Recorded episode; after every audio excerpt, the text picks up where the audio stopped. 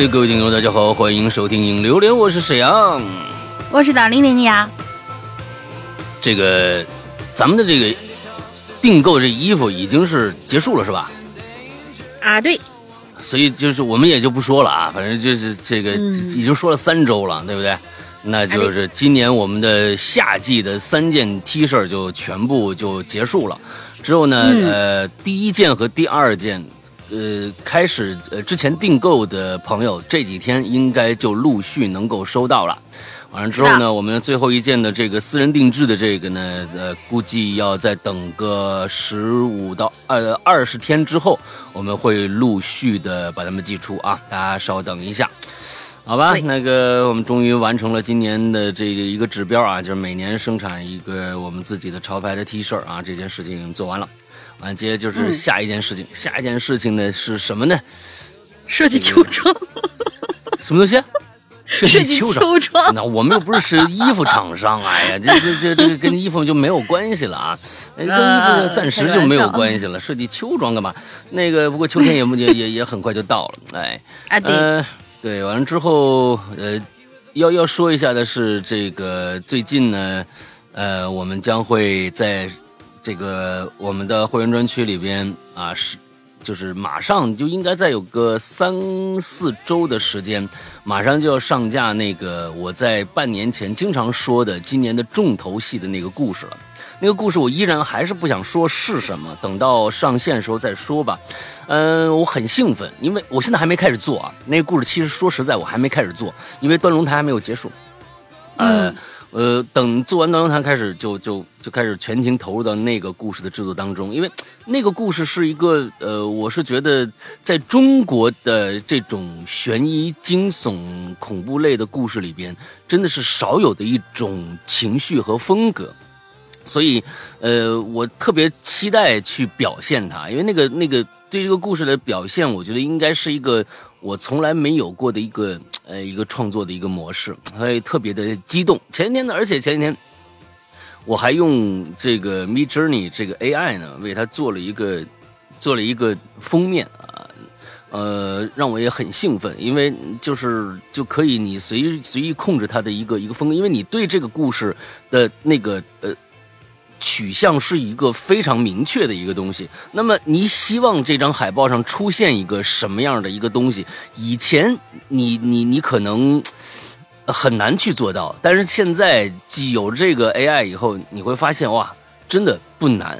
所以呢，我用藤伊藤润二的风格绘制了四张人像，之后把它做成了这个这张海报的主元素。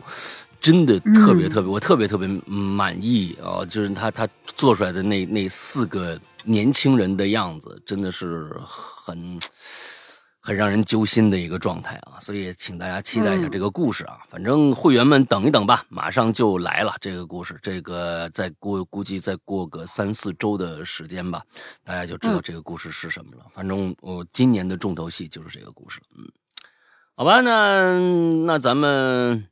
这个就接着上一期啊，孔叉正接着来吧。嗯，来吧。嗯，第一位同学略，就是那个对于啊很多事情很很不屑的这位同学啊，略略略略。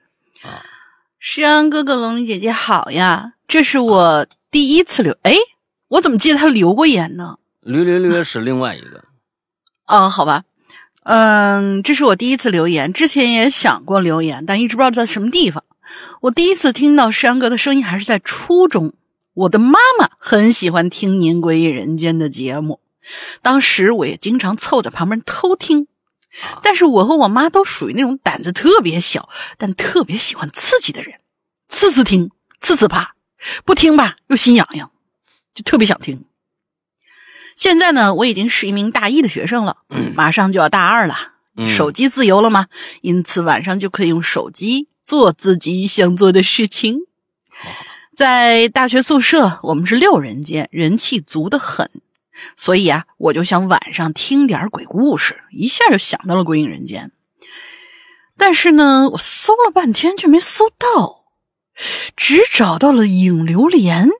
嗯我心存怀疑，点开试听一下，听到您的声音就确定，哎呀，没找错节目，于是就一发不可收拾了。每天晚上睡觉前都听诗阳哥磁性的声音和龙鳞大姐姐甜美的声音，能伴我入睡。不得不说啊，有的时候这个突然的音效加上脑补的一些画面，还是会把我吓一跳的。那现在我长大了，宿舍里人多，缓缓解的也快，听个三十分钟、四十分钟，我就能进入梦乡了。最近啊，我一直在听奇了怪了，因为觉得影流连还是不够刺激，或者刺激变少了。但说实话，奇了怪了有时候也忒吓人了，尤尤其是我昨天晚上听的粉红豹自个儿坐在床上，我真的要是被吓死了。半夜起来跟还没睡，哎，半夜起来跟还没睡着的时候分啊，应该是他的室友啊。嗯嗯，还没睡着的室友分享这个恐怖故事。好，说了那么多啊，我也分享一个我亲身经历吧，但是没有那么恐怖。这件事儿呢，发生在我小时候，具体几岁有点不记得，大概五六七八岁吧。不知道为什么，我呢对于小时候记忆一直都很模糊。我们家呢是五个人一起住的，姥姥、姥爷、爸妈、我。那天晚上，姥爷有饭局，爸爸在加班，家里只有我、妈妈还有姥姥。说一下我家结构啊，我家是一个躺着的长方形结，躺着的长方形那要站起来的长方形结构是啥样的？啊左上角呢是厨房和餐厅，左下角是姥爷的卧室，右上角是姥姥的卧室，右是右上角左边啊，右上角左边一点是我的卧室，右下角是爸爸妈妈的卧室。啊你们就就就住四角呗，意思是啊我描述的应该还算清楚吧？然后那天晚上啊，妈妈在右上角，呃，在左上角厨房叫我去吃饭。我当时在右下角，也就是爸妈的卧室玩电脑呢。之后我听到了，就立刻从右下角出发，路过右上角姥姥的房间。你为什么不直穿过去，非要路过她的房间呢？就你你是爱溜边儿是吗？看到姥姥也在自己的电脑跟前正在玩斗地主呢，然后呢，我又路过了右上角的左边我的卧室。呃，这个时候，我看到了一个喜欢黑色的人影。你怎么知道他喜欢黑色呢？是啊反正看见一个黑色的人影吧，正坐在我的书桌跟前。我一开始啊还以为是我爸，我叫他一声，但是我突然意识到不对呀、我爸还没回家呢。反正那人影儿现在形容一下，特别像柯南里边的那种黑色的人，当时给我吓一跳啊！我噌的一下就跑到餐厅去吃饭了。但当我吃完饭再回去看的时候，发现那个人影已经不见了。其实后来我也跟我妈说过这事儿，但我妈不信，导致呢我也有一些质疑我的记忆。直到我最近听了奇了怪了，听到有一个小姐姐讲她描述那种纯黑色的人影，当时她也是用柯南里的小黑人儿去描述的，我当时一下子就全身发毛了。我突然就感觉到自己的记忆被证实了，因为我也给许多同学讲过我的事儿，都是用柯南来描述的。但时隔那么多年啊，我再没遇到过别的事儿。嗯，而且其实我也不太愿意经历这些，我本身真的是有些害怕的。嗯，还是像我开头所说的啊，越害怕越爱听。我很喜欢影流连还有奇了怪了，非常喜欢诗阳哥还有龙鳞姐姐，希望呃希望更多人会发现我们这个宝藏，祝越来越红火。啊，让你妈常来啊，嗯。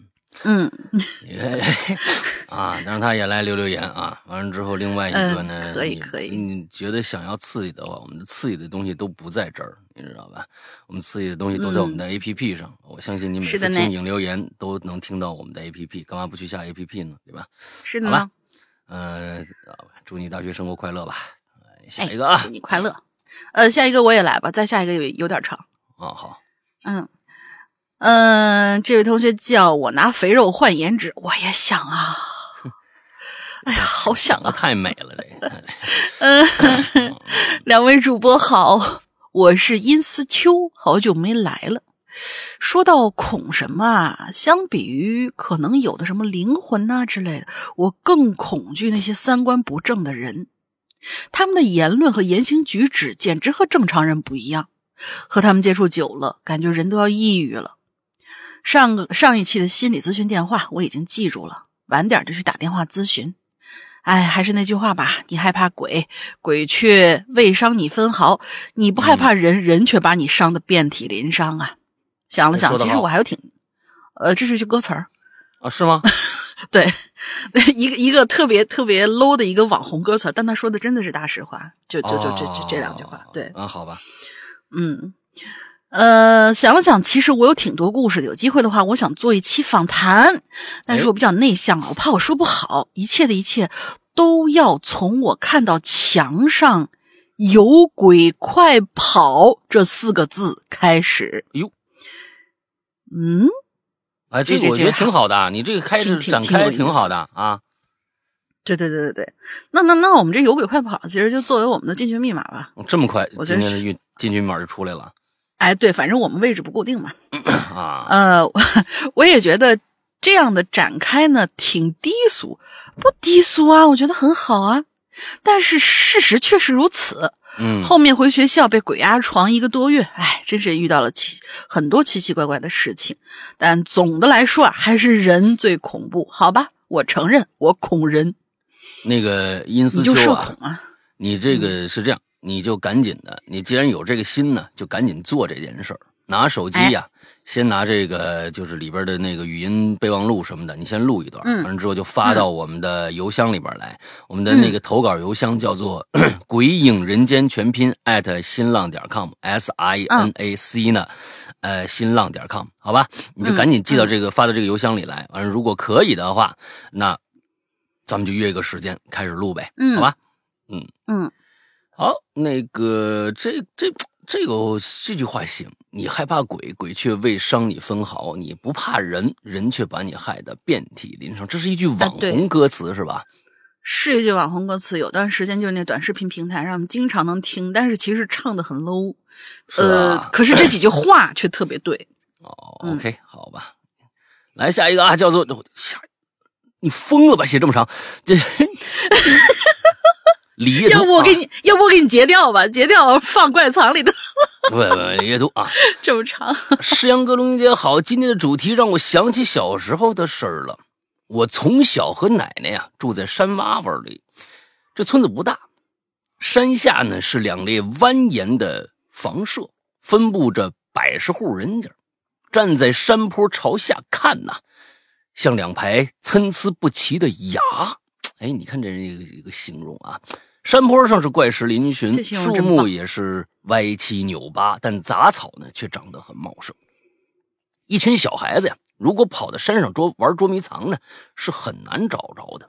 哎，这帮孩子们咋咋呼呼的嬉闹着从你身边跑过去，你背过身，闭上眼睛，从一数到二十，啊，从一到二十开始大声的数，数完转身。山坡上就只剩下孤零零的你一个人了。刚才还在欢笑的孩子们，好像一瞬间就变成了隐藏在荒草间的墓碑，死寂、阴冷。你这这个对你这个这个形容是还是嗯？我的爸爸妈妈在遥远的城市里打工，一年也见不着两次。我自小啊。跟奶奶住在土坯小院里头。九岁那年呢，奶奶去世了，她走的是无声无息。昨晚呢，我还钻进被窝搂着她睡呢。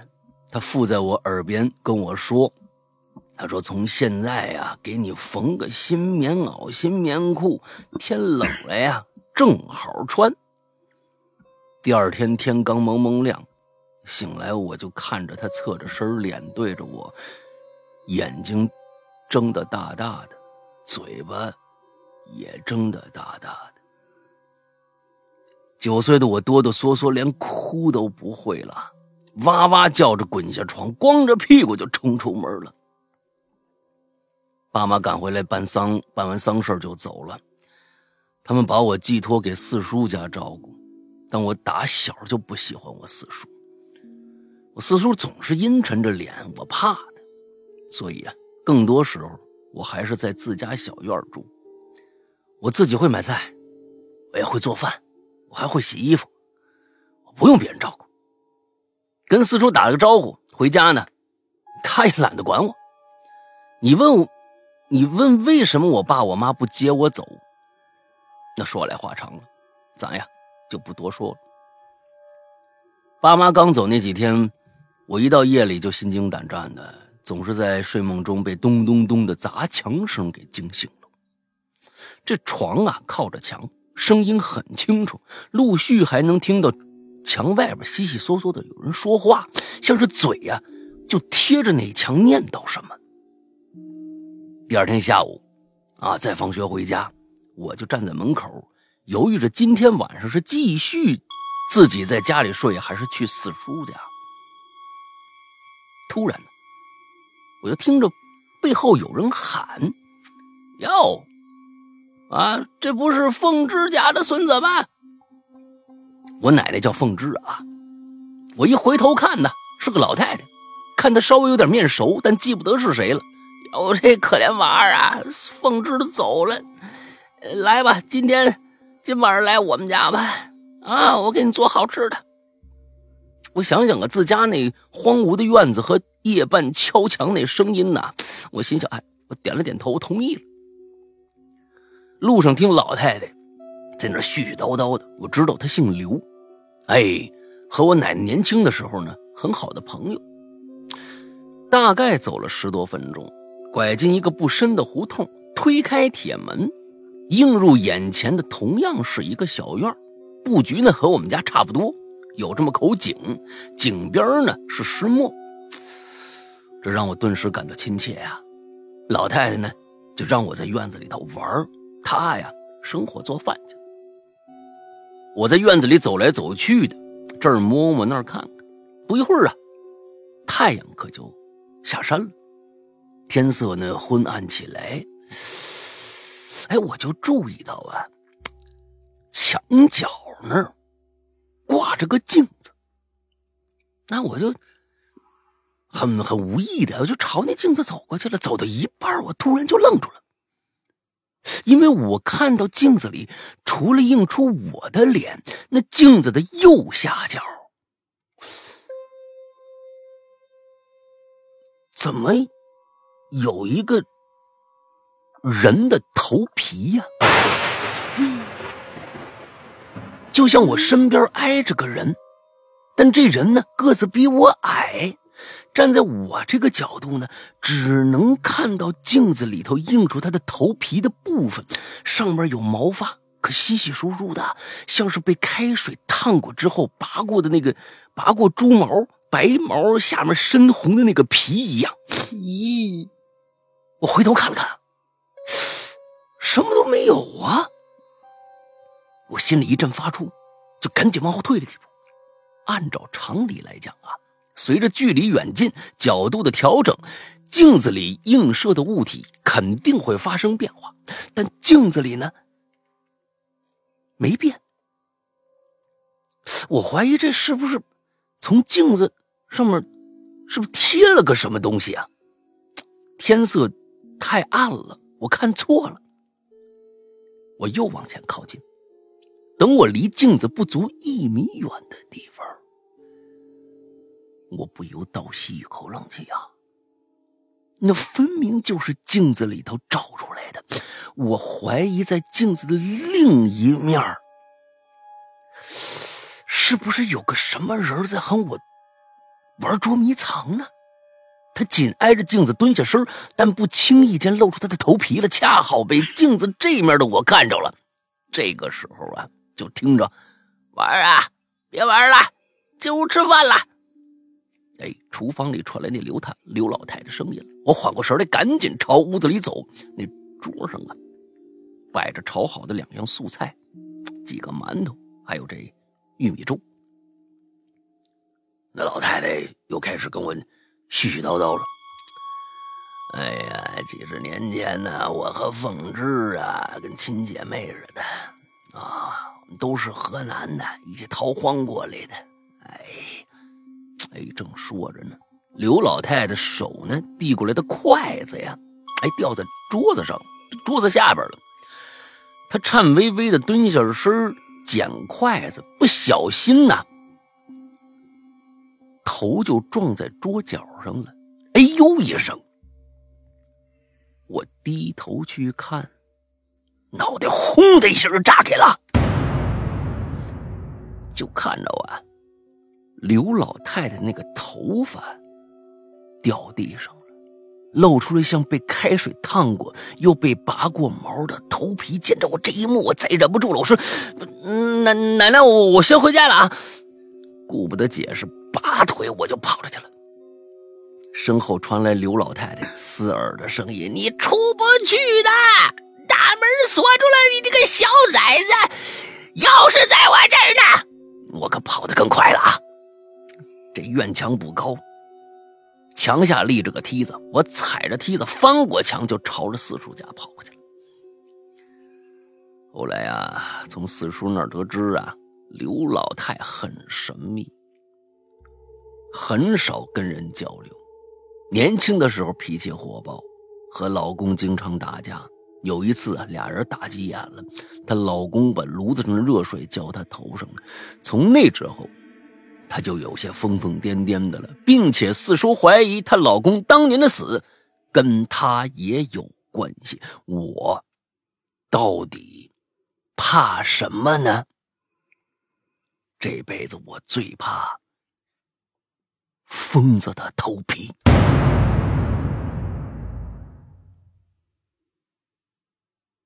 非常完整啊，嗯，非常好，嗯，这故事肯定今天入选了啊！我记得上上个月，哎，这个月是有他一篇还是上个月有他一篇？上个月吧？啊，我得查查，好像是上个月有他一批，啊，有他一篇，好像是，嗯，啊，对，好吧，这个这个星期啊，这个这个啊，李学图这个。这个作为入选之一啊，咱们先备选。哎，这这挺好。那你刚才，那你这这里面说了一个，就是镜子后边那个，也是他吗？这个很奇怪啊，这个很奇怪。偷窥吧，我觉得是。但是偷窥不偷窥的，忽然有人喊了一句啊，他看着，同时他看着后面还有一个头皮呢。那那那喊那句人是谁呢？那头那 在镜子后边，那后面后边那人是谁呢？这不知道了。这就有点有点神秘了，对，这就有点神秘了，嗯，是吧？嗯，来吧，下一个，下面三个吧。呃，下一位同学居居侠就一句话，他说后天就普通话考试了，怎么办？怎么办？他怕考试，怕考普通话。他不是怕考试，他怕普通话，你知道吗？啊，这啊。没事没事普通话你这个说普通话人太多了啊，有两句有有方言口音的人还挺挺那什么的啊，嗯，挺好的，挺好的，保留这个啊，嗯，保留这个还行，好吧，嗯，下一个人生体验观，两位好呀。小时候的我在外婆家度过了三年时光，因为外婆家是靠山的，所以呢。各种各样的蛇就特别特别多，印象最深的是大概一年级的一二年级的一个夏天，和同伴在山上捡到一条黑蛇的尸体，粗细大概有成年人的小臂那么粗，我们就那样拿，我的天，那不小了，你还拿着玩反正我们就那样拿着玩啊。或者在稻田里抓菜花蛇玩，但是不知道从何时开始，我呢就越来越害怕这种东西了。嗯，四年级的时候被一个比我还小的姑姑拿着蟑螂给我吓哭了。后来什么耗子呀、蟑螂啊、毛毛虫之类的，每次看到身上就会起一层鸡皮疙瘩，浑身汗毛倒立。也不知道为啥，不知道有没有跟我一样的小伙伴。那太多了吧？蟑螂这个事儿，这个这个词儿啊，呃，以后呢，我们有一个代名词可以代替“蟑螂”两个字，就是钢笔啊。呃，这这听了听了周三的那个我们直播的呃这个奇了怪了的同学都知道我在说什么啊。那钢笔，嗯嗯，可以可以可以，来，反正我真知道害怕害害怕这个钢笔的，就是连这俩字儿都不能看啊。遇到过一个啊。好，再下一个雨丹，山羊哥，龙鳞妹好。每次听见龙鳞的声音，我会自动带入明星杨蓉的脸，像吗？杨蓉啊？啊，像吗？杨蓉是哪个哪个杨蓉啊？杨应该演戏的那个。演戏的杨蓉。对，就是呃，我我不知道他演过什么戏，我没看过他的戏，但是我知道他在《明星大侦探》里面有过好几期。嗯。哦。对，是一个常驻嘉宾来的。嗯，但今天呢，我来说一个刚发生的故事。早起挤地铁进站的时候，我感觉我后面有个人长长的叹了口气，那个气体就直冲到我后脖了。完了之后呢，他呼吸还挺重的，我就感觉他呼吸那气息啊，若有似无就冲到我脖子上，让我就反感。猛地一回头，我说：“你你你能不能不要往我桌脖子上，能不能不要往我脖子上哈气呀？”结果一回头，我惊呆了。这怎么后面还有蛐蛐叫呢？我我的一个吃早饭的闹钟，不好意思。嗯，一回头你吃早饭啊？咱们先把这事儿说说。啊啊呃，我我我不是，我是一天吃两顿，就是呃上午和下午。啊，对，我是上午饭和下午饭呗。啊，呃，不是，是上午饭，就是晌午饭和下午饭。对。吃两顿，不是吃三顿，真的是做节目呢，是想吃饭的事儿，还定个闹钟提醒你。来，嗯，反正我他我说你不要往我脖子上哈气好吗？结果一回头给我惊呆了，在我后头是个女生，她戴着口罩呢。所以刚才到底是谁往我后脖子上在哈气呀？嗯。好啦，这个故事是跟我是我根据真实经历编的。我一个重度社恐，怎么可能猛一回头训斥其他人呢？事实上啊，是我侧头九十度瞥到我后面的人，等他挤到我前面的时候，我才看到他戴着口罩。呃，那个也是个女生啊。那么还是那个问题，刚才到底是谁往我后脖上哈气？我呢，曾经是个重度社恐，你现在不是也是吗？按你说的，我曾经是个重度社恐，有多严重啊？就是在过一十字路口，我甚至都不敢两边张望。这大马路上啊，车来车往的，司机要不长眼睛，我可就完蛋了。呃，但是现在已经好点了，没那么严重了。嗯，还是会社恐。嗯，就是现在呢，听到诗阳哥和龙鳞妹在念我的稿子，我估计我脸都已经红的不行了。好了，这次分享到这里，拜拜。啊啊，至于吗？这这这这不是社恐，这社死啊！因为暴露了你的缺点了。嗯，社恐啊，现在好多孩子都社恐，是不是？就是这个，嗯，是啊。你们还没看着那个龙鳞社恐呢啊。龙鳞社恐是非常非常有意思的一一件事情啊，就是他的那个表现呢，就非常非常的令人着急啊。他想，他想，就是一个社恐的人想表现出自己不社恐，你们想想，哎，那个状态就是龙鳞社恐时候的状态，哎，这个这个就非常尴尬了啊，这那那个就特别有意思啊。嗯，好吧，啊。来吧，下一个啊，叫南红兔子。哎，老大大玲玲好呀，今天来分享个丢人的事儿，我也是豁出去了，新鲜事儿，这是一个。嗯，曾经呐，很多年前了，毛毛的话题呢，毛毛的话题，毛毛的啊，毛毛的话题，毛毛的话题有留言过，关于我害怕狗的事儿。其实现在是这个社会，喜欢狗啊，养狗人越来越多了。不知道我这期留言会不会让很多爱狗人士嘲笑我？那为什么要嘲笑你呢？你看我已经笑了。呃，我小的时候呢是外婆带的啊，外婆家住在城中村里头。那个年代的城中村呢，那城中村呢里边这个野狗啊和家养的狗啊，哎都很多。而且几乎都是放养的状态。在这个城中村的这个巷子里被狗追呀，是家常便饭的事儿。我小时候也不例外呀，特别是邻家的那个大狼狗，哎呦，那个恐怖的阴影笼罩我整个童年啊！被狗追也就算了，晚上睡不着时候，也经常被外婆吓吓唬：“你再不睡觉，我把你扔出去喂狗去！”啊，你这这家伙，你原来是个狗粮啊！也正是因为有这样的成长环境，让我有了恐狗症。今天要讲的事儿呢，就是刚刚发生的。发生的当下呀，我还分享到了四群，好巧不巧，这期话题点题了。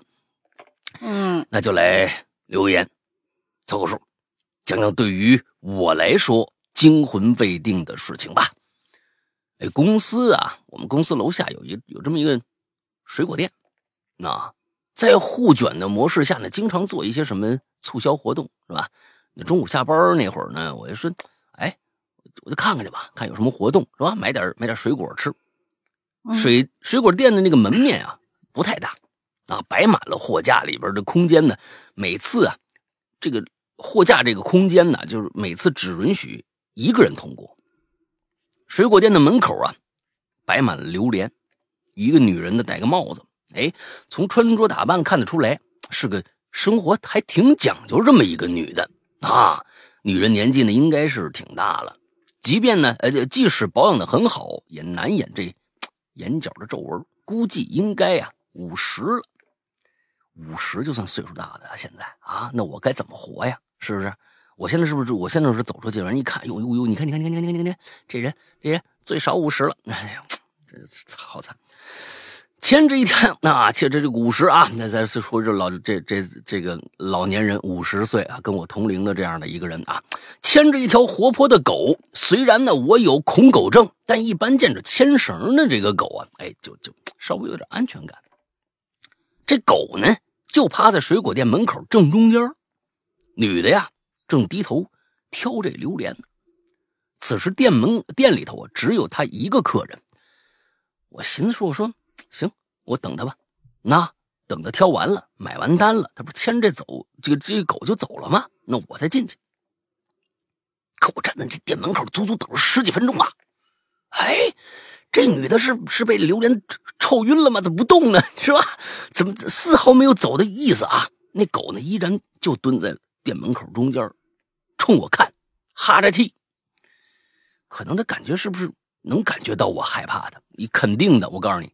这狗啊，动物啊，都能够，应该是能够从你的身上能够看到某某种气息，就是颜色，甚至是。待会儿我跟大家说，待会儿跟大家说，待会儿跟大家说。嗯，他可能能感觉到我不敢靠近，他居然站起来呀，朝我这边走过来了。哎呦，我浑身都麻了，这这我这这什么意思？这个时候，呢店员也看出来了，招我呀，招呼我赶紧进去啊，你赶紧进来吧，那我怕露怯呀。就跟那个女的打招呼，我说：“啊，姐姐姐姐姐姐，嗯，嗨，您五十了吧？” 就这咔家伙什么都说，不是没有啊？那那那个，那麻烦您您把那狗牵过去一点，我我我是想进去。说了三遍，一遍比一遍的声大呀，里边店员都听着了。这女的呀，就是假装听不着，继续看这榴莲。哎呦，这时候我心里就有点不愉快了啊！但是看这狗呢，自己走到了一边，那就没冲他过来。哎，我也就不计较了，快速闪身，我就进了店。就在我进店的瞬间，这狗就朝我这方向跑过来了啊！因为是它是有绳牵着的，所以没碰着我，我是舒了口气。可是女人不知道为什么，这她就把这牵引绳给松开了。哎呦，这可不行！那获得自由的狗立刻就朝我跑过来了，我吓得赶紧往店的深处跑啊！所有店员都看我，都看出来了啊！我在躲这条狗呢，但是女人还站那，双手抱着一榴莲，哎呀，似乎终于在想着，哎还好臭这个，哎呀，太臭了！这这还有特别开心的啊！全程没看着我，而我就像个小丑一样，边叫边跑，被狗呢逼到店后边那储藏室了，躲在储藏室里不敢出来了。哎呦，我这心里也扑通扑通的跳啊！店员招呼我出来吧，说里边是不不能进的。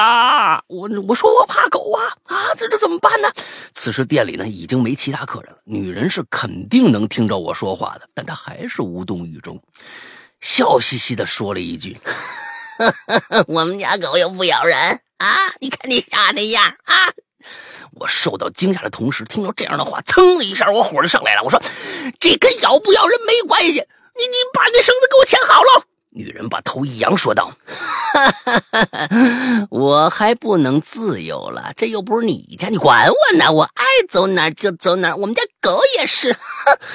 得，听了他这么说，给他横的啊，我也犯不着生气了。遇着一不讲理的，再说下去就吵架了啊！我只好跟店员说，等他走了，我再出来。”好在店员啊还挺照顾我的，这就是我的经历。其实对于怕狗的我来说呢，这样不讲理的狗主人呢也不是第一次遇着了，也有过吵架的经历。但是现在我算是明白了，遇到了只能算我自己倒霉，吵架解决不了任何问题。怕狗也是我愿意的，因为怕狗被嘲笑也是常有的事儿。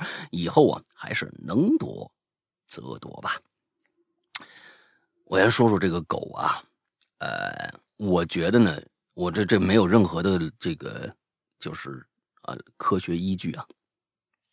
这狗是可以通过人的体态，甚至我觉得它是否能看到人有一个外在的一个什么什么气儿在笼罩着，要不然呢，我是觉得你像我们家皮蛋嗯，它就完完全全能看着你，你生气。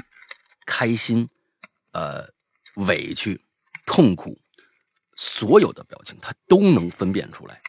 那你说可以啊？你说你你不说话，你是不用说话的，他都知道你怎么回事是的，因为有的时候你你你比如说，哎，最简单的一个例子，就比如说我看看电影，在家里边啊，这电影特别感人，哎，就开始就哭了，流眼泪了，他马上就凑上来了。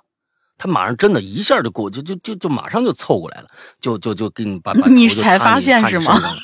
他他，我觉得是他是应该是能看出来，而且他能看出你害怕他，或者他不怕你，他都能看得出来。我是觉得人身上是不是有有某种能量，那种那种能量在狗里边，他是能看出来的。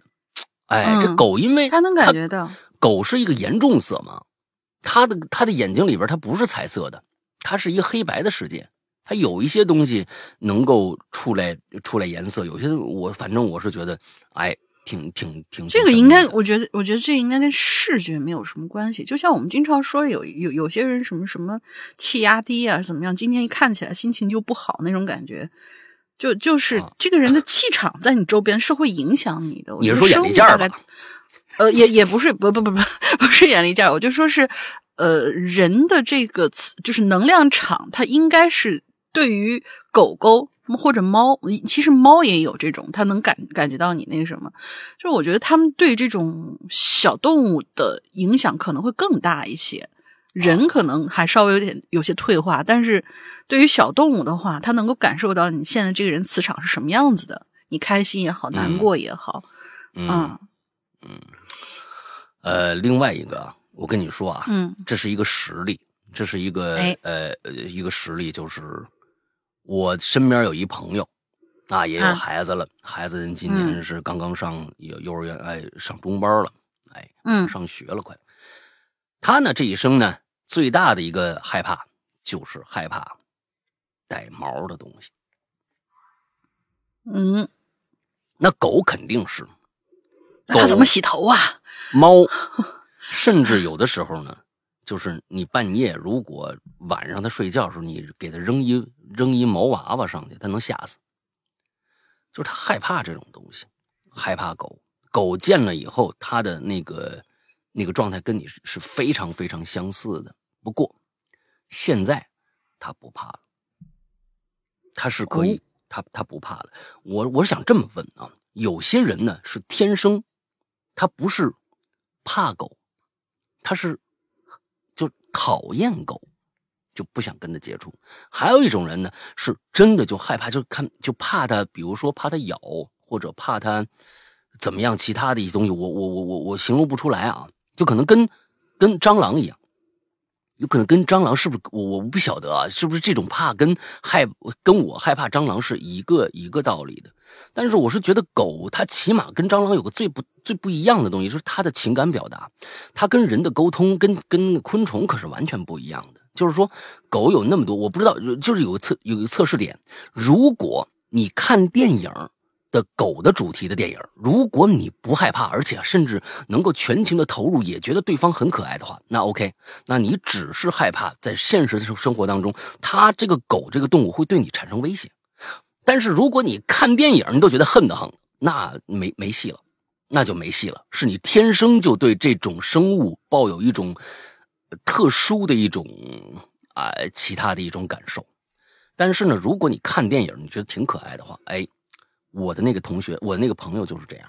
他出去看着狗，那真的是离十米、二十米远，他就嗷嗷一声就就就跳跳开了，可能比你还恐怖，还还还要严重一些。但是他现在好了，并且他自己养了一条狗。呃，这个其实我是觉得是因为孩子的缘故，跟孩子有关系。因为孩子特别喜欢狗，但是他老是抱着他不让过去。那他们经常是来我家的。过去呢，我们必须把皮带要关起来。而有了孩子以后呢，他呢就带孩子来，孩子就想玩狗。而皮带又是一个非常非常乖巧的这么一个孩子，他见着人是非常亲的。他是想过去，哎，就是一般是抬起他那小短脚，哎，就扒在你的膝盖上。你要站着的话，他来生，他扒在你膝盖上，完了之后，但他不让我抱他。对，完了，他他会挣扎。对，嗯，他可以看你，但但他会挣扎。你抱他，他反正就是来了，哎呦，那那把他吓得说不行不行不行。哎，他坐了一会儿之后，皮蛋就慢慢的向他靠近，他能看出他害怕的，慢慢向他靠近，最后居然，我这朋友。因为那皮蛋腾的一下就上上沙发了，他坐那儿，他他下巴又不行。我说你别怕，没事没事真的没事完了之后，皮蛋就缓缓的趴在他身边。之后呢，一个奇迹就发生了，皮蛋居然蹭了两下，蹭了两下，把头就放在他膝盖上了。当时他已经吓得不行了，都动不了了。但是他女儿在旁边笑，他说：“妈，没事这个我都敢摸。”这个时候。他人生中，他说人生中第一次摸了一下狗，他忽然觉得跟这种生物产生了某种真正的交流。这他跟我原话啊，他说我以前就觉得这种东西实在太可怕了，但是我摸了它以后，我发现它是热乎的，那它是热乎的，它是有情感的，它在跟你表达它自己对你的善意，所以它没有危险。之后呢？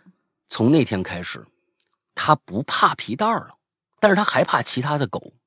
过了一段时间，过了差不多一年两年的，一年多了之后，他闺女他主动提出来：“闺女，我给你买只狗吧。”哎，这个这是一个决定性时刻，呃，他决定性的时刻，说咱们那个你干爹家那个呃皮蛋太大了，我给你买个小泰迪好不好？泰迪脾气很差的。哎，泰迪脾气没事没事没事。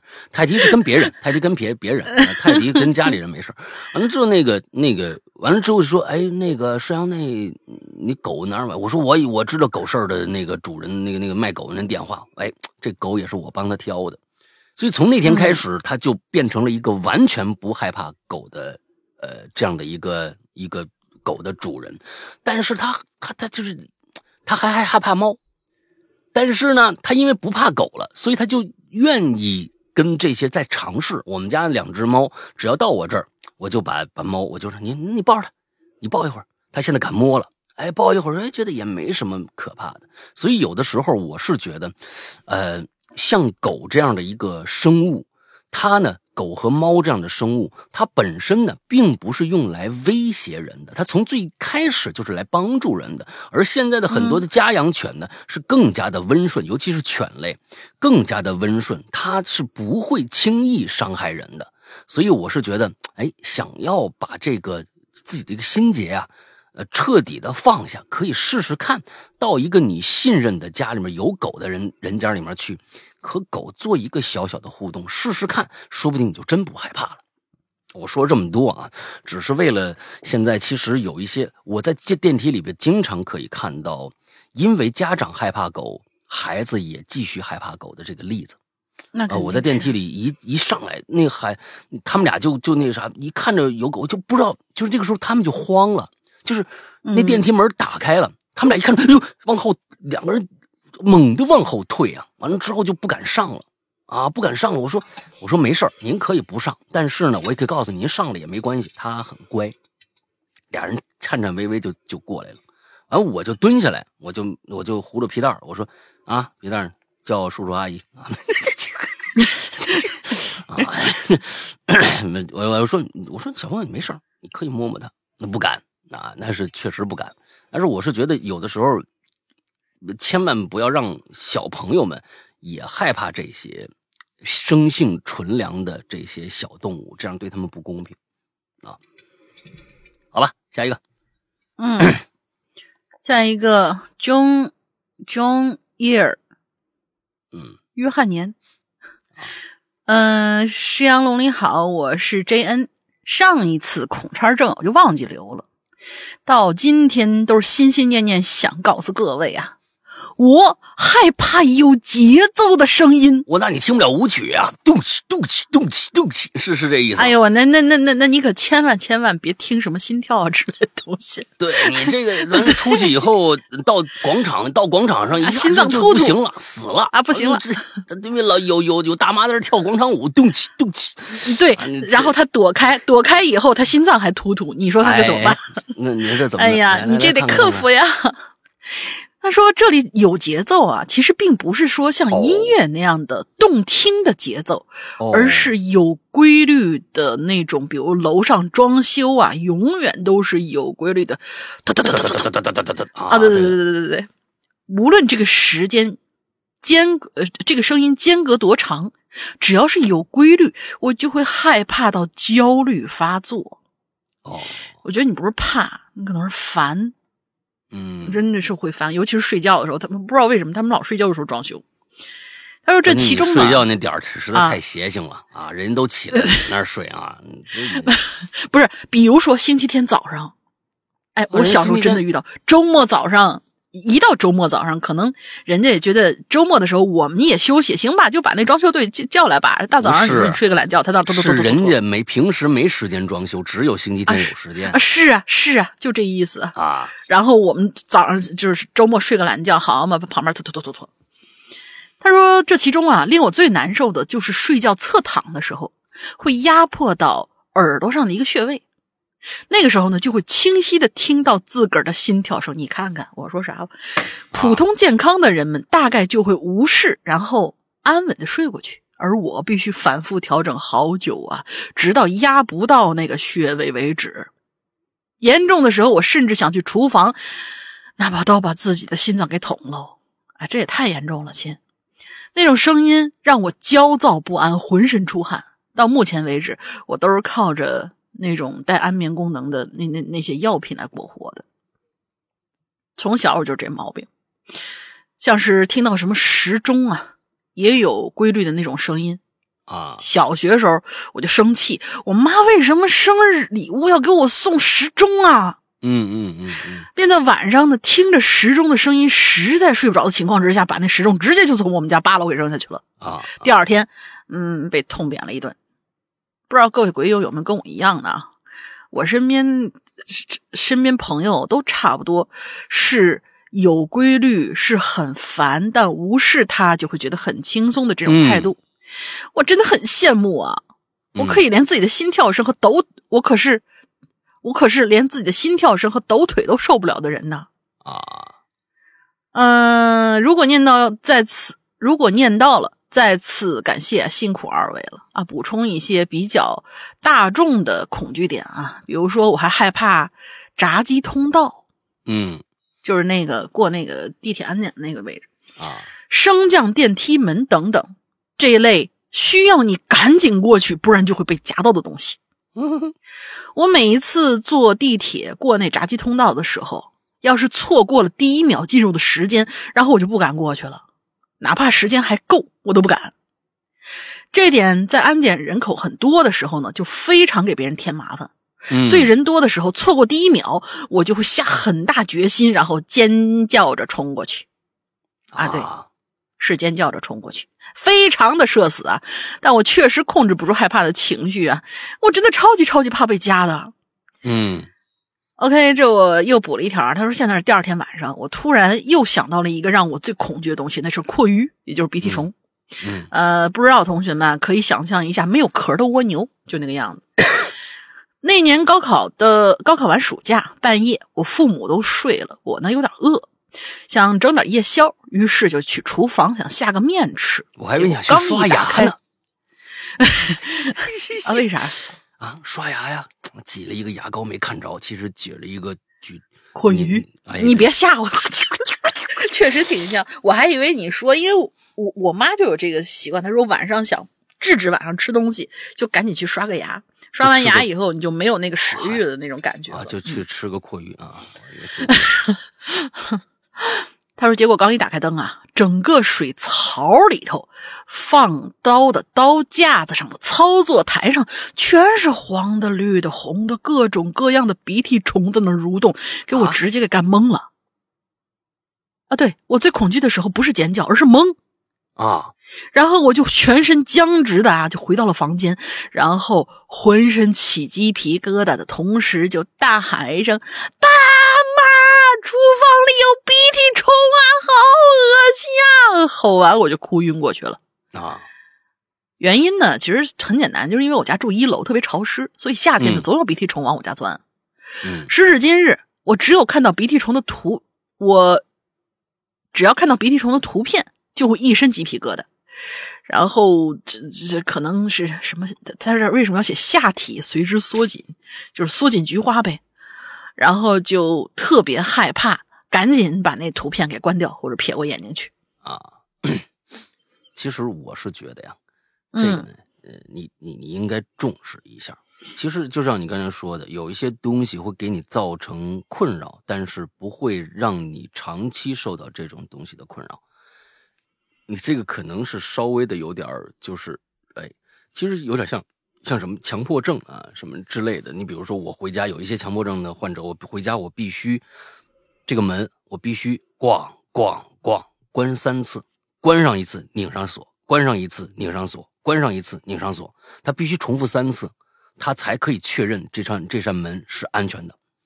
他对每一个东西啊的一个一个摆放都必须是准准确确，只要他变了位置，他就会就会发疯发狂，就是不行。啊！我这难受的强迫症嘛，啊，强迫症，对，所以所以说，其实这种的，你对声音的这种呃，比如说你已经到达了一个完完全全无法一听到一个声音，你就完完全全无法投入到另外一件事情上面去的时候，有可能是需要一些哎调整的。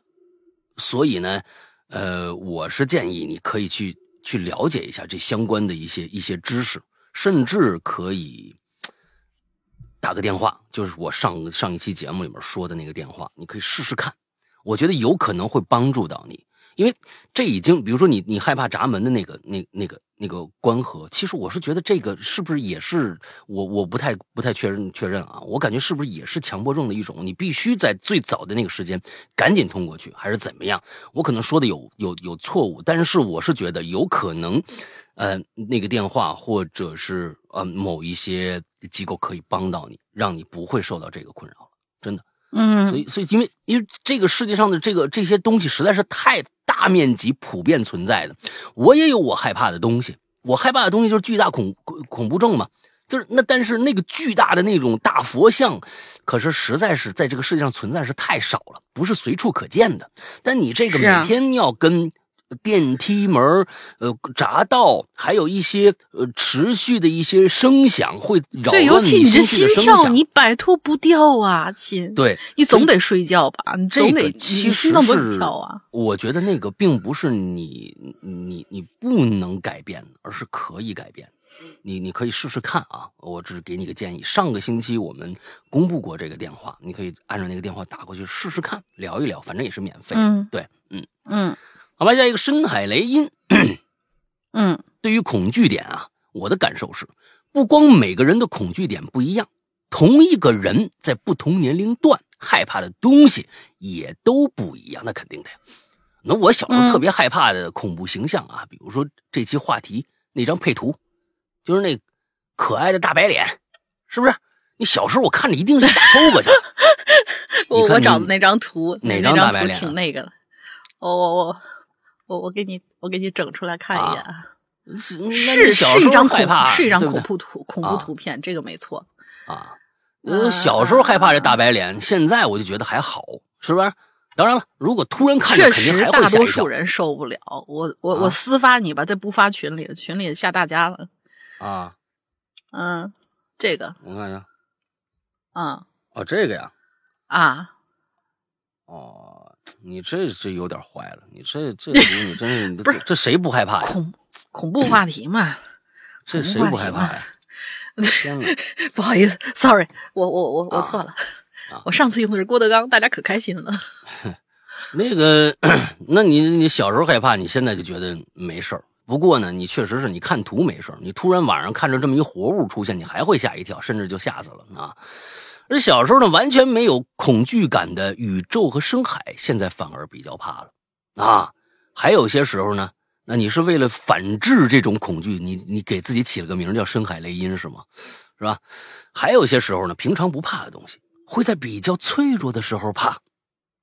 比如啊，当年看过一个网友讲自己的恐怖经历，说他小时候啊，在家无聊，坐在床上呢，玩这个抛硬币。抛起来再接住啊！结果有一下抛的特别高，这硬币就没了。床下边也没有，也没听着落在地上的声音。他在屋子里找了很久很久都没找着，就去玩别的了。过了一会儿，他突然听着洗手间里发出当啷一声，跑过去就发现呐，哟，这硬币呀掉在洗脸盆里了。看完这段，我当时感觉是凉飕飕的，忍不住脑补出一堆的剧情，然后开始草木皆兵。哎呀，可能我的恐惧感就像一个开关啊，不按下去没事一按下去，就连挂在衣服上深色衣服都能吓着我。仔细想想啊啊，我也没什么固定怕的东西。以前流行的密恐啊、深海恐惧什么的呀，我也是看了图片觉得瘆得慌。但时间久了呢，这种感觉就变淡了。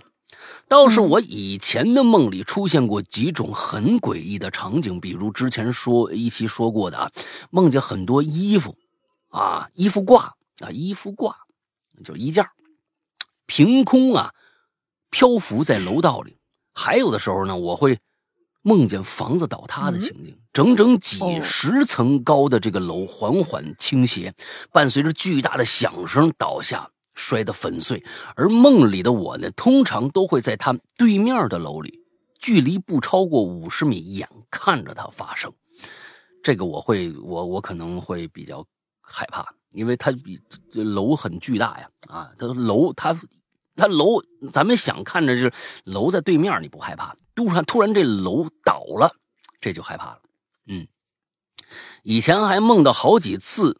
窗外突然变黑的情景，比如说大中午的，蓝天白云的，阳光明媚的，然后啊，天空了就冒出一黑点儿，接着就迅速扩大，像一块黑布啊铺展开来，把整个天空遮住，只剩下城市楼房里微弱的灯光。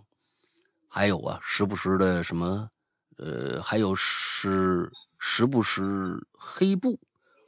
而是纯黑色的云哦，还有的时候不是黑布，而是纯黑色的云啊，但不是在天空，而是在地上，好像是几十米高的黑色海浪从远处缓缓推过来，把所有的房子都笼罩进去，无边黑暗，巨大又无声。这个就是我的巨大恐惧症，你说了我都我都觉得浑身哆嗦。这巨大恐惧症就就就就这对。就是如果这个东西它是一个，比如说天上的云，没事我看着没事如果它浮在地上又是黑的，往我这儿过来，我觉得太不正常，我就害怕。就像那楼，你好好的突然倒了，那我太可怕了啊！嗯小时候我也看过类似科幻片，但当时啊却不觉得害怕，可能是年纪小，对很多事儿没概念。长大以后认识的东西越来越多了，就越觉得自己很渺小，大概就是一种对世界的敬畏心吧。以前看视频开弹幕的时候啊，播放到带有密集、深海之类的这个画面的时候，经常有人说：“哎呀，我恐惧症发作啦！”类似的弹幕多了，就有人反感，说他们大惊小怪之类的。密恐这个词儿啊，刚流流行的那几年，我还看过有人专门为了这个话题写了分析，说密恐恐惧不是密集，而是伤害。是的，我这句话没懂啊，说密恐恐惧，密恐恐惧的不是密集，而是哦，明白了，密恐恐惧的不是密集，而是伤害。深海恐惧是因为害怕海里的危险生物，然后告诉恐惧症群体说你们的恐惧是没必要的。其实恐惧点这件事儿就是随机的。一个小时候被一只一只棕色的狗咬过，他就有可能害怕狗，怕长毛的东西，怕四脚行走的动物，甚至怕棕色的东西。这种事儿啊，其他人没法理解，但也不能因为说，呃，不能因为就此就说他的恐惧是没必要的。我小时候呢，见过一个孩子，他就怕鱼，活的、死的、做成菜的，甚至像鱼的东西都不成。只要看着，直接瘫下瘫在原地，哭到不能动弹。而我呢，是一个从小就养鱼的人，从我的角度来看，他的恐惧点就很莫名其妙。但换个角度呢，我怕的一些虫子，他反而一点都不怕，还敢拿手里玩那我和他比，谁胆大，谁胆小呢？其实根本就没胆大胆小，大家都差不多，只是各自的恐惧点不同而已。那前几天玩游戏进入地图的时候，数据加载错了，本该出现的地面的人物啊，穿模掉到了地面呃地图外的水里。由于这部分水在地下，没有设置光照，我就看着我的人物飘在黑暗的水面下方啊。像深渊一样黑，抬头能看到地面，但是上不去。我的恐惧感一下就冒出来了，赶紧闭上眼睛，重新加载地图。现在想起来还是有点怕的，希望之后不要再有那么可怕的穿模了。那你们就告游戏公司去啊！你把我吓死了，差点。嗯，这个说的，这个说的特别特别的对，每一个人都有恐惧的点。而恐惧的那个点是别人有可能无法理解的，但是不应该因为无法理解就去觉得对方很可笑，因为在某一方面的时候，你可能还不如他呢。在这个时候，比谁胆儿大谁胆儿小是完全没有任何的必要的。对，完全。而且呢，其实我是觉得，呃，谁胆儿大谁胆儿小这件事情，其实我是觉，我是我是觉得没必要比，但是可以比一个什么东西，就是。面对恐惧的处理方式，我觉得这个，这个是不一样的。每个人呃是完完全全不一样的，所以这一点上来说，可能有一些人为什么能够呃越来越无畏啊，或者怎样，他们可能就是为了就是处理恐惧的时候的一种方式不太一样。对，嗯嗯，好吧。哦，刚才说那个有有些人。小时候被狗咬过，我那我那我那朋友从来没被咬过，他想死想死他也想说，我是小时候没被这个带毛的动物侵害过，我就但是就是害怕，啊，不知道为什么。我说那是不是你爸你妈害怕狗或者猫把你教导？他说我爸我妈根本不怕狗啊，他说我就就我害怕。我说那但有的时候我我我我其实以前好像有接触过到一个点，就是说有一些。东西可能是你在你祖上的某一块儿被写在基因里的，但是到你这一到你这一个呃这一环的身上才爆发出来。我觉得害怕狗这个跟基因没什么关系。嗯，但是很多人就那个什么呀，很多人就害怕那个，比如说是打雷下雨啊什么之类的。嗯，这个其实就是远古对，其实这个就是远古留下来的基因，就是在我们。无法保护自己的时候，打雷下雨，其实就意味着可能灾难就要到来，危险就要到来。啊然后人人们就会烦躁啊，或者说心跳加速啊。或者你这是被类人猿附身了吧？你这谁说的？这个这这这是是有根据的，这真的是有根据的。哦，好吧，这个根据好像我觉得还蛮牵强的啊。嗯，不管了。那谁说的？那下来接着来吧。好，想吃鲫鱼饼，我也想吃鲫鱼饼。嗯，石阳龙你好，小时候看过一部中外合作动画片啊，叫《中华小子》。嗯，里面有各种各样千奇百怪的坏人和怪物，其中有几集出现的怪物呢，会有是人变成怪物这样的元素，类似于电影那个变形人啊。这种怪物呢，会长得趋于人又不是人，而恐怖谷嘛。特别是有一集啊，是三位主角当中其中有一个也变成了怪物。那个过程一帧一帧播放出来的时候，真的是把我吓到了，很怕自己也被抓，也被抓走，然后变成怪物。小时候对这种东西啊特别恐惧，后来知道这东西其实叫恐怖谷效应，很多人都会有这种恐惧。嗯嗯，还有呢，就是像山哥一样啊，巨物恐惧症，也是小时候跟叔叔在电影院看《西游降魔》。哎，《西游降魔》，我这儿插一句，《西游降魔》有一个镜头，就是这就是恐怖片来的。呃，我我我知道，我知道，就是整个其实我把它当成一个带惊悚元素的喜剧片来看的。但是有一个镜头，当时可能是因为我在看的时候那屏幕比较大，我是真的被就是震了一下。到现在好几次看到的时候，有就其实就有点像唐探那个斯诺，他那个抬头笑的时候，你每一次看到，每次都会被震一下那种感觉。就是什么？就是他们几个人第一次抓那个鱼怪，嗯，然后。掉进去的时候，镜头在那找那个鱼呢，鱼呢，鱼呢。然后突然有一个镜头转过来的时候，那个鱼露了半张脸在水面上，就那样看着你。对对对对，对，就那个镜头的时候，我我当时被震了一下，说原来喜剧片是可以拍的恐怖的，而且我突然就能够理解到，就是 像像像像那个《回魂夜》不就是吗？《回魂夜》多恐怖啊！回魂夜还好吧？我回魂夜很恐怖的，当年我那我是很小时候看的那个回魂夜，那我我觉得很恐怖。我觉得还好，我觉得还好。但是就是周星驰的电影是第一次把我就把我震了一下那种，就是我当时也能够突然就理解了，就是你说的那种巨物恐惧，就是嗯，在一个风平浪静的时候突然出现了这样一个巨大雕塑或者怎么样的话，就真的是会震慑心灵那种。嗯，呃，我我们继续往下，他说他害怕的点呢是电影里沙僧被抓上岸的时候。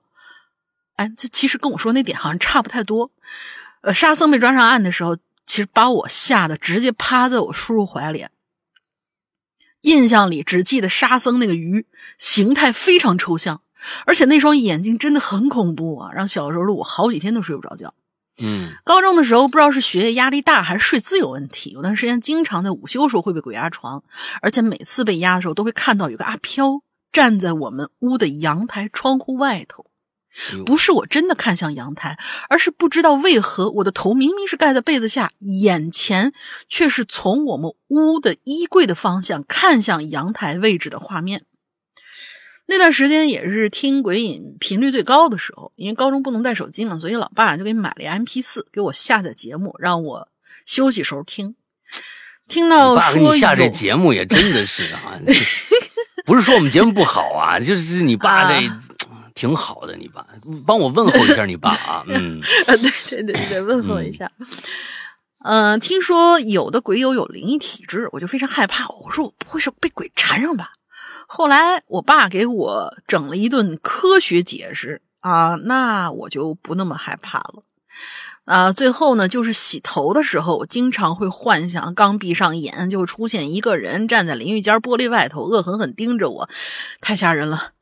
好了，第一次留言，希望没有写什么不流畅或者不好理解的地方。祝二位主播快乐开心。嗯，觉得你写的很流畅。嗯，对，我觉得就是，我觉得就是说，呃，有一些有些时候就是刚才跟深海雷音哦，对，刚才深海雷音那一篇也是备选啊，今年的备选。嗯，对对对，他那个虽然是分析帖，但是分析的很透彻。对对对对，完了之后，我就是说，呃，就是恐惧的闸门一旦开了。你就有的时候，你就根本没有办法去限制自己去不去想，因为你告诉自己，就是你就别就很简单的一个例子，对，不要想别人跟粉色大象，肯定会想粉色大象。嗯，对你不要想粉色大象，他他就你不要想不要想，其实你在想那个镜头，你不要想那个镜头，你先得把那个镜头明确化，你再去，反正这个时候你知周身边的所有所有的东西都会变得越来越诡异，越来越恐怖。那就是脑补这件事儿，其实是啊，我们不要轻易脑脑补。有一些有些人傻大胆傻大胆，就是他想这种事儿少，所以呢，嗯他才就就就对他来说，他他不进脑子。他有一些东西也不不会去那么样去联想。你像我那个大高呃不是大一的时候，大一刚刚的啊，九六年那时候《午夜凶铃》出，《午夜凶铃》我看第一遍的时候，我根本没感觉，就觉得就觉得挺可怕的，就是我根本就没细想这个事儿。但是这件事儿是从什么时候开始展现出来的？因为当时你在你在 不是不是不是，你在你在哦。不是。你在宿舍里跟同学一起看这个片子，当时大家啊。所有都是男生，完了看这个片子的时候，大家其实我告诉你，大家都害怕，但是呢又是是男生，之后呢就都秉绷着。看恐看那个《午夜凶铃》的那个，我还记得当当时那个场景看谁，先吓哭。不是，我们看其他片儿的时候，不管看什么嗯类型的片儿，都有评论。只有这个片子的时候，嗯我们大家所有人没说一句话，就那呆呆的看。其实大家都害怕。有有你就是我在那时候经常就是我就我看着要要恐怖，我就眯着眼使劲眯着眼睛。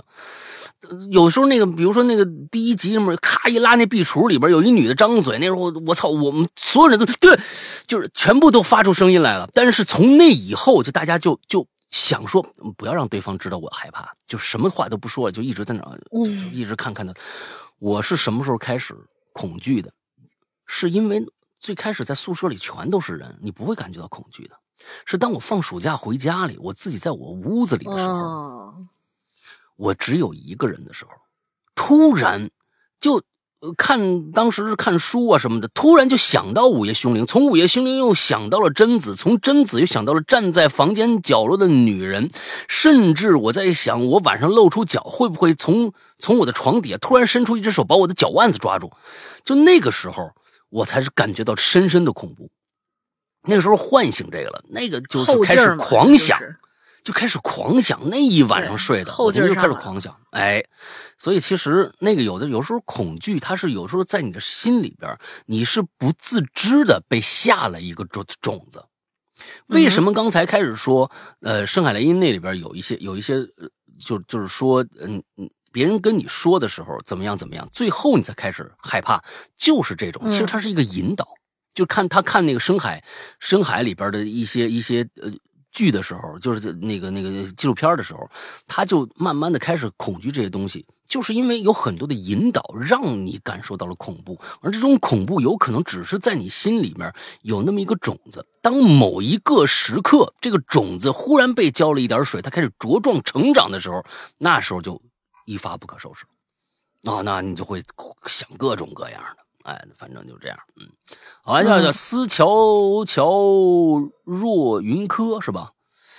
嗯，呃，这个是杨哥、大玲玲还是我上一期啊分享了我对小龙虾的恐惧啊，被读到很开心。今天呢，我来说说大龙虾啊，嗯没有听了上一期鬼友分享啊，启发我了，哎，让我想到另一件我很恐惧的。你看，这就跟刚才说的一样，这恐惧的小苗啊，一被浇，什么东西啊？人形玩偶。我来分享我几个从小到大被人形玩偶吓的经历。我不喜欢任何人形的玩偶，不管是仿真形象还是卡通形象，尤其是有一种娃娃，塑料制品，眼睛可以随头的这个那个东西太恐怖了，可以随着头的移动睁开或者闭合。高级点的呢，带电池的还能说话。小时候啊，爸爸给我买了一个一按肚子就能说话的。后来时间长了，估计是这个接触不良或者是没电了，他偶尔会自己说话。啊，这这他最讨厌了，这就是你半带电不带电的那种那那种声音是最啊讨厌的。安静的家里，偶尔会突然听着莫名其妙的啊，他就蹦出一句半机械的那种啊，带杂音的那种邀请：“你好，来和我玩游戏吧。这不是什么正经娃娃，那简直要了命了啊！长大以后呢，我就不允许这种娃娃出现在我的家里。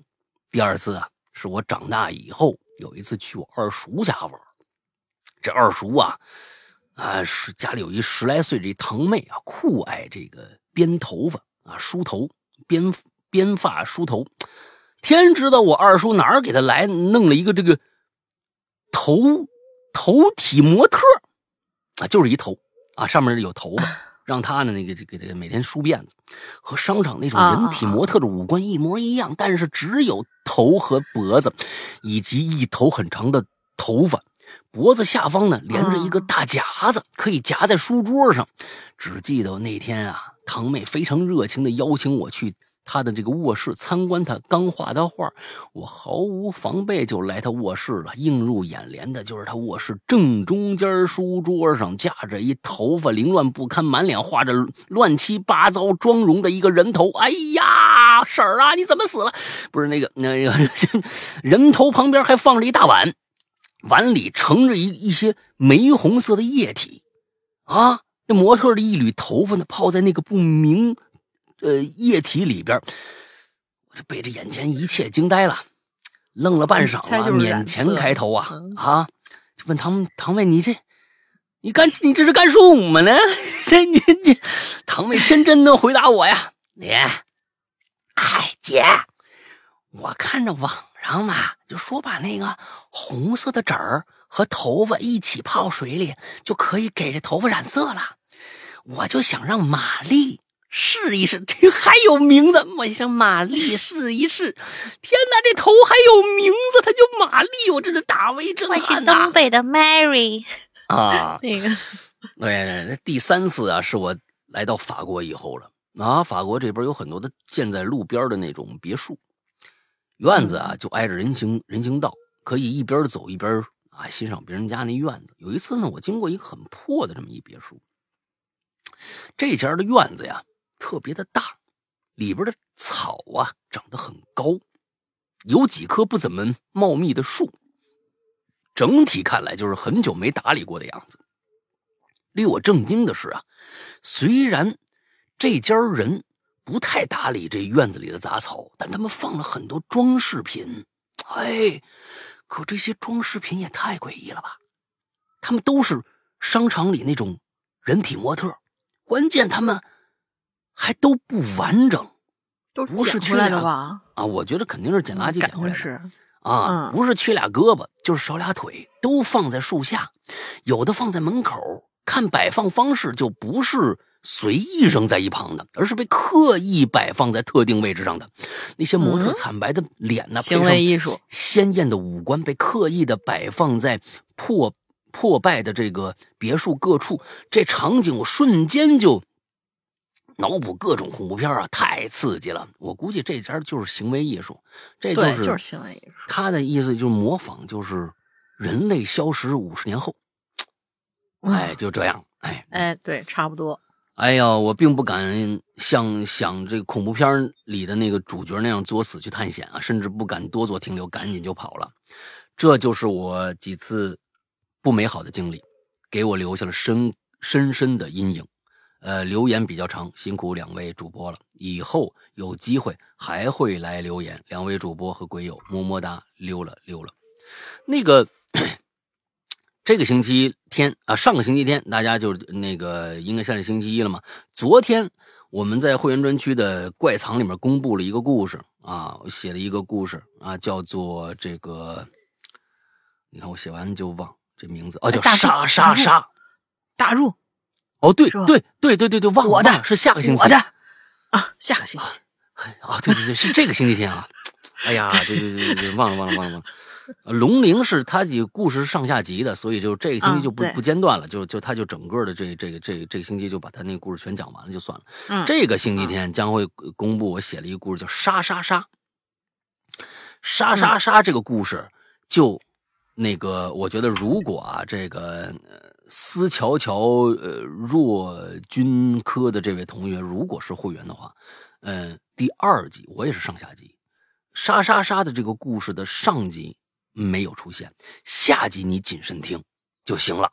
哎，下集呢就有可能出现一些让你不太舒服的恐惧的点，哎，比如说铺天盖地的什么什么东西啊，完了你到时候到时候就尝试一下，好吧？天，铺天盖地的假人模特可还行 啊？嗯，对，差不多差不多，胳膊腿啊什么的啊，对，来吧。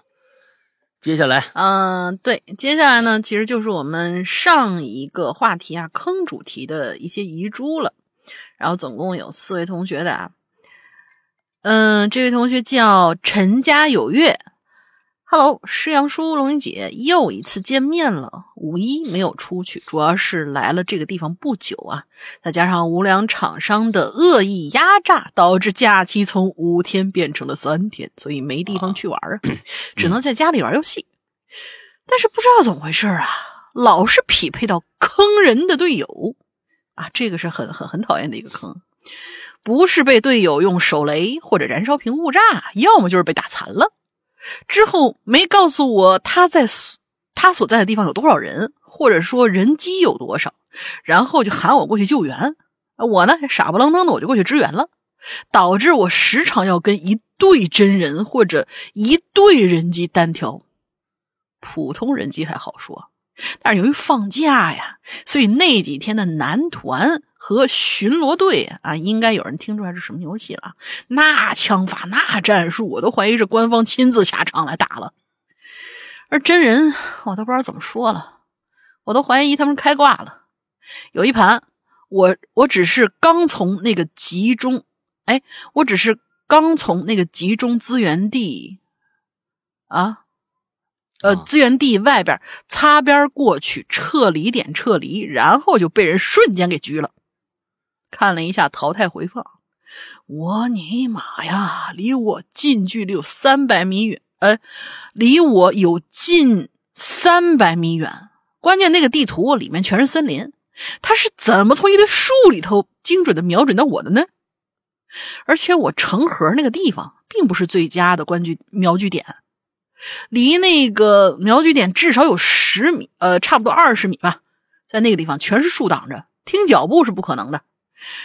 这游戏化超过游戏，呃，这游戏化。超过游戏规定的十米之后，基本上就听不到脚。哦，对，这游戏里头超过游戏规定的十米之后，基本上就听不到脚步声了。看是根本不可能的，那里全都是那种树的模型，导致根本看不到有人跑过去。啊，不，不是说跑过去了就根本看不到那里有什么东西。哎，什么叫不是说？或者说吧，天哪，这这写的真的是，或者说跑过去就根本看不到那里有什么东西。哎，气得我呀，直接举报他。结果他给我这儿显示是常规操作，我当时差点把我手机给砸了，还好忍住了。牢骚就这点啊，祝各位五一快乐吧。嗯。再说，啊，再说这有点晚了，嗯，估计就睡去了。哎我天哪！啊，这是我是不玩吃鸡的，所以就是我只能听懂大概，但是。想象不到那种，就是一说这个玩游戏用专业术语的时候啊，有些句子就完完全全你你就完完全全不是人说的话，有的时候啊，对，你你这看看不懂啊，看不懂，你就那就不要说专业术语，你就就反正这个东西对吧，让大家都都听懂了一点也比较好。哎，嗯，真是的。下一个叫花西众，两位主播好，我是造山当代王，这次的话题好接地气。那这是咱们坑啊，上个主题啊，就是还是坑啊。那咱们先从从那个是是是这个孔差正这跳出来啊。不过最近呢，我确实有有个被坑的经历，交了一万多的智商税。我的天哪，这这直接就就五零五五零一一点四就买了。哎呀，已经报案了，直到现在还没结果呢。说出来让大家避避雷吧，我都不好意思说啊，是个老生常谈的报客骗骗局。今年三月份，我想学一学怎么开抖音小店。这东西，这东西还要交交钱吗？交了学费和其他费用，本来学的好好的，到月底突然联系不到老师了。我报课前呢，其实挺谨慎的，查了公司还有口碑，还签了合同。万万没想到，还没学多少东西呢，就出了个幺蛾子。一查，原来这公司的所有人竟然都被叔叔们给抓了，因为涉嫌诈骗，被骗的据说上千人。我们组了一个被骗群，群里啊有将近二百来人啊，二百多个那冤大头是吧？天天等着叔叔们大展神威，能把我们的辛苦钱要回来。前几天晚上十点多。我还接着叔叔打来电话了，记录了一下我的信息和被骗金额，说需要通知的被骗人太多了，他们正加班加点的统计呢。啊，统计完估计人家就跑了，所以呢你不要抱抱什么希望了啊！就就这么跟我说啊，不是不是没有这么跟你说的是吧？啊，嗯，啊，净干这事儿啊！他们正加班加点统计呢，啊，让我等消息。哎，五月都过了。不知道六月份能不能有结果呀？群里很多人说恐怕是要不回来了，我的心好疼啊！大家报课的时候是千要千万谨慎呐，都是血泪的教训呐。话说为啥不出做梦的主题呢？你怎么这突然就跑从跑这儿呢？我老我老妈的梦都特别有意思，或者跟自然有关的话题。我老妈有十几次被。被雷险些劈到的经历，你妈干了什么？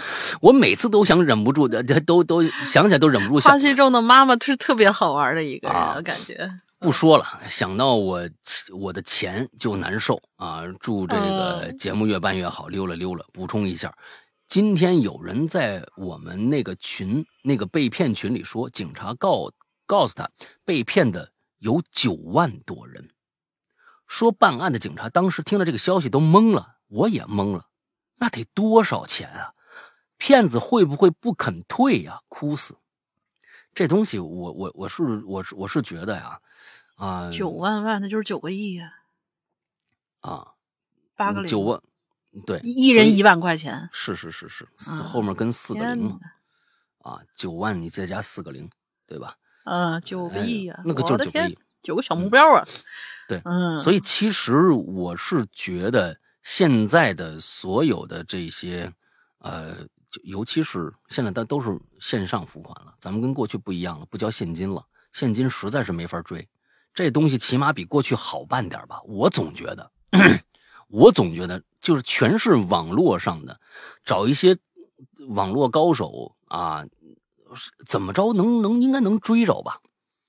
可能这我又说说的就不专业了，可能人家能敢挣这九亿，就就可能把这网络环境各种各样追追溯的这种方式弄得很很复杂，可能就不好追了，也有可能。但真的九亿啊，九个亿就这么被骗了，妈妈呀！咱现在我咱先别想这九亿要真追回来了，往回怎么退？咱先想想，就这帮人是不是应该弄死他们呀？你说这这太可恨了。一帮帮的孩子们是为了学东西的，尤其是赚赚学费这种这种人，真的是黑了心肠了，啊！孩子们都是为了学点本事啊！你不管是怎么着吧，学点本事完养家糊口的，完把把辛辛苦苦养家糊口赚的钱给骗了，这帮人真的，哎呦我的天哪！嗯，关键是开抖音小店这东西要学要交学费吗？有的可能真的要那个，所以就是你看见现在很多直很很多直播开那个什么东西，就是啊教你怎么怎么怎么干，其实都是卖课那些。我对我是觉得就是说这不就是套路嘛，就是没有什么公平可言了嘛，对吧？嗯，像某些这个抖音平台啊或者什么的某一些就是啊就是带货呀什么这个那个的，他们其实就没有就其实没有。我想如果我想呃这个。带带货，对吧？我想不是带货吧，我想自己开个小店，在上面卖卖什么东西。如果不就是不进这个套的话，是不可能让我就是你。你不像你，你只要咱们在线下开店很简单，你只要有钱，完了之后呢，你租一门面，租一小小小门面，之后你当卖小卖部啊，拿个营业执照，就在那卖就完了呗。人家过去想进来就进来，不想进来就算，对吧？不就是这么简单吗？这里面的套路可比网上少多了。现在就是有一些过去曾经说的公平公正的这些这些这些平台，就就完全就现在就其实真的挺混蛋操的，真的是挺混蛋操的。就是专门就是就明告诉你，你不交钱没戏，你必须给我交交过路费，你才可能有被被别人看着。你要不然，那我们就这么霸王条款，那么多人呢，没有公平可言啊！就是现在就是没有撤退可言，所所所谓的那不撤退也行，但是你给我点公平也行啊。网络上根本一点公平找不到啊，所以其实现在呃很多的，你像你像国外的很多国内的人在国外的 YouTube 上。在发自己的视频，他们比国内挣的多的多的多的多了，就真的是这样。就是他在国外那儿真的是就 YouTube 上的那个公平性，如果做过 YouTuber 的话，你就会知道那真的是非常非常公平的一个平台，那没有那么多套路，就跟小卖部一样，谁愿意看就看。我们也会用我们的算法去推荐你，但是国内的可就真的不这样了。啊，不管是哪个 A B C D 也好，或者怎么着怎么着也好，都不都一离公平是越来越远了，因为就是卷，他们平台与平台之间卷，因为国外就一个 YouTuber，就国内这这这东西多了去了，谁都想赚这一一这笔钱，这这几个平台想之间想公平点他们也公平不起来，这是大环境，就是卷的一个环境。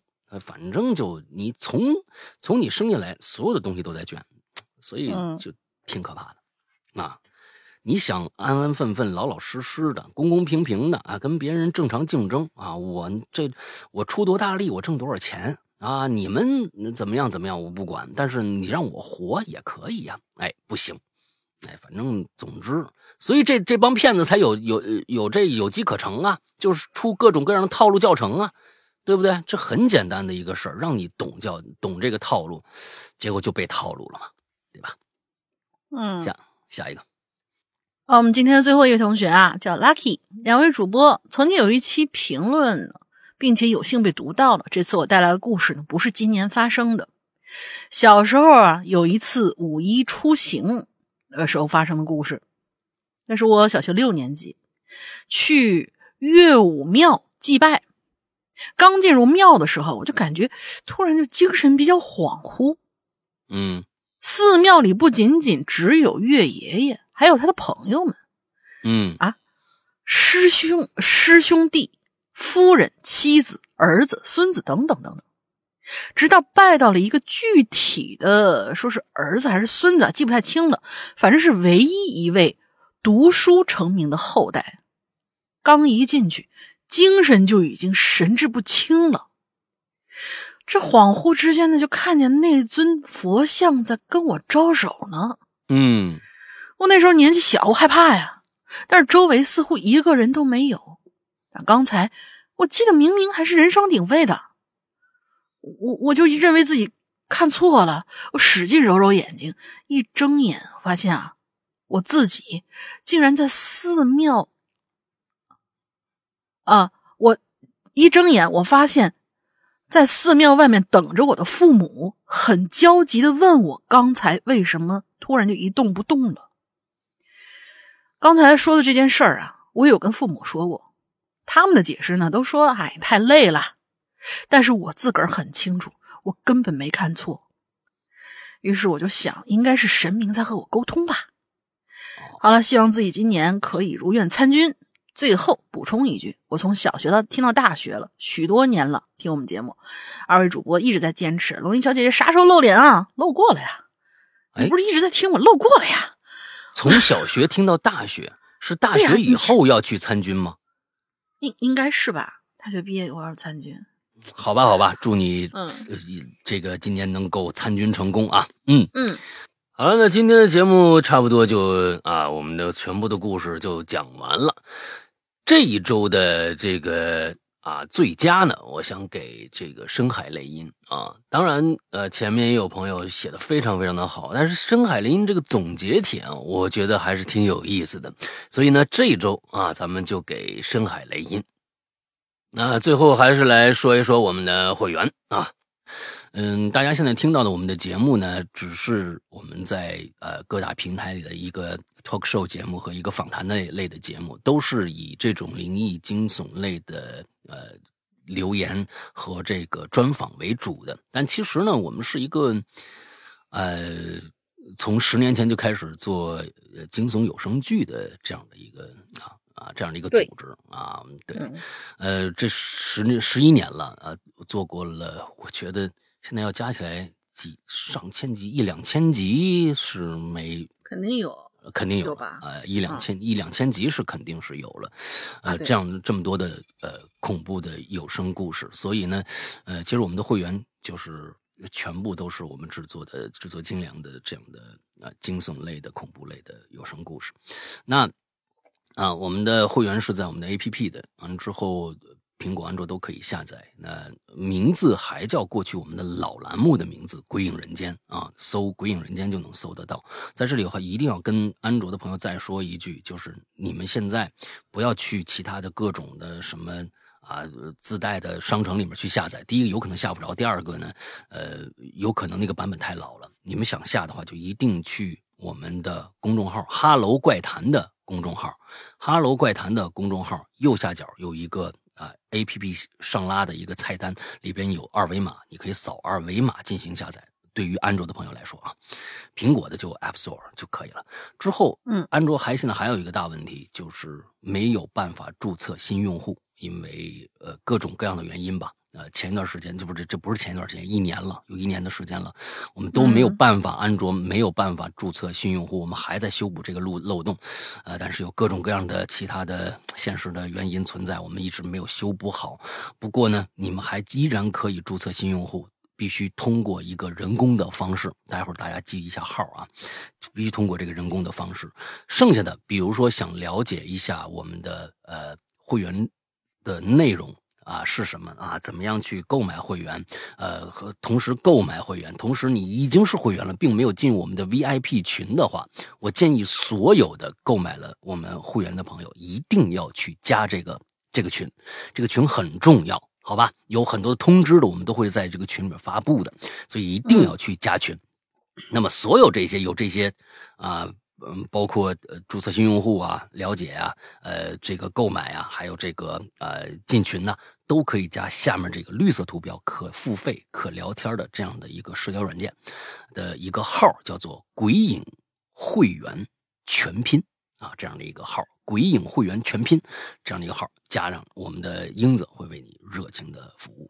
当然，呃，如果大家对这个有声恐怖剧啊啊推理剧感兴趣的话，就可以去呃了解一下我们的会员。那现在大家里里边能可以听到有声版的《咒怨》，有声版的《午夜凶铃》，还有我们去年的，比如说跟呃周德东合作的《半真半假周先生》这一个这个系列的恐怖短剧，还有长篇的，比如说《禁区左转九十度》啊啊，还有什么呃日本本格推理。的一些系列啊，比如说管系列啊，什么各种各样的吧，呃，大家都可以去了解一下。在这个我们的会员专区呢，我和龙鳞都有一个专属的一个啊，每个星期跟大家聊一次天的，有我的那个编，我那个专栏叫失踪，龙鳞那个叫玲珑，之后还有怪藏这样的一个呃，每个星期会推出一部短小精干的恐怖剧的这样的一个栏目，所以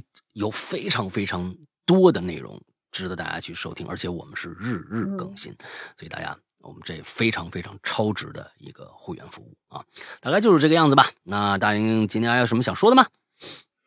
那就再说一下我们的企鹅群的那个群号吧。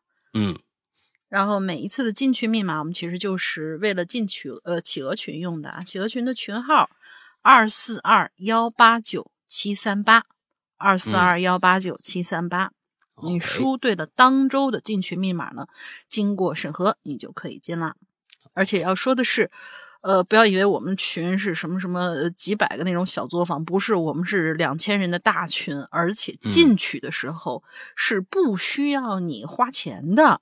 嗯，一旦让你什么什么交一块钱才能进去，那绝对都是假的。嗯，你就直接输这群号就能找到我们。嗯，OK，好吧，那么今天的节目到这结束，祝大家周快乐开心，拜拜。拜拜。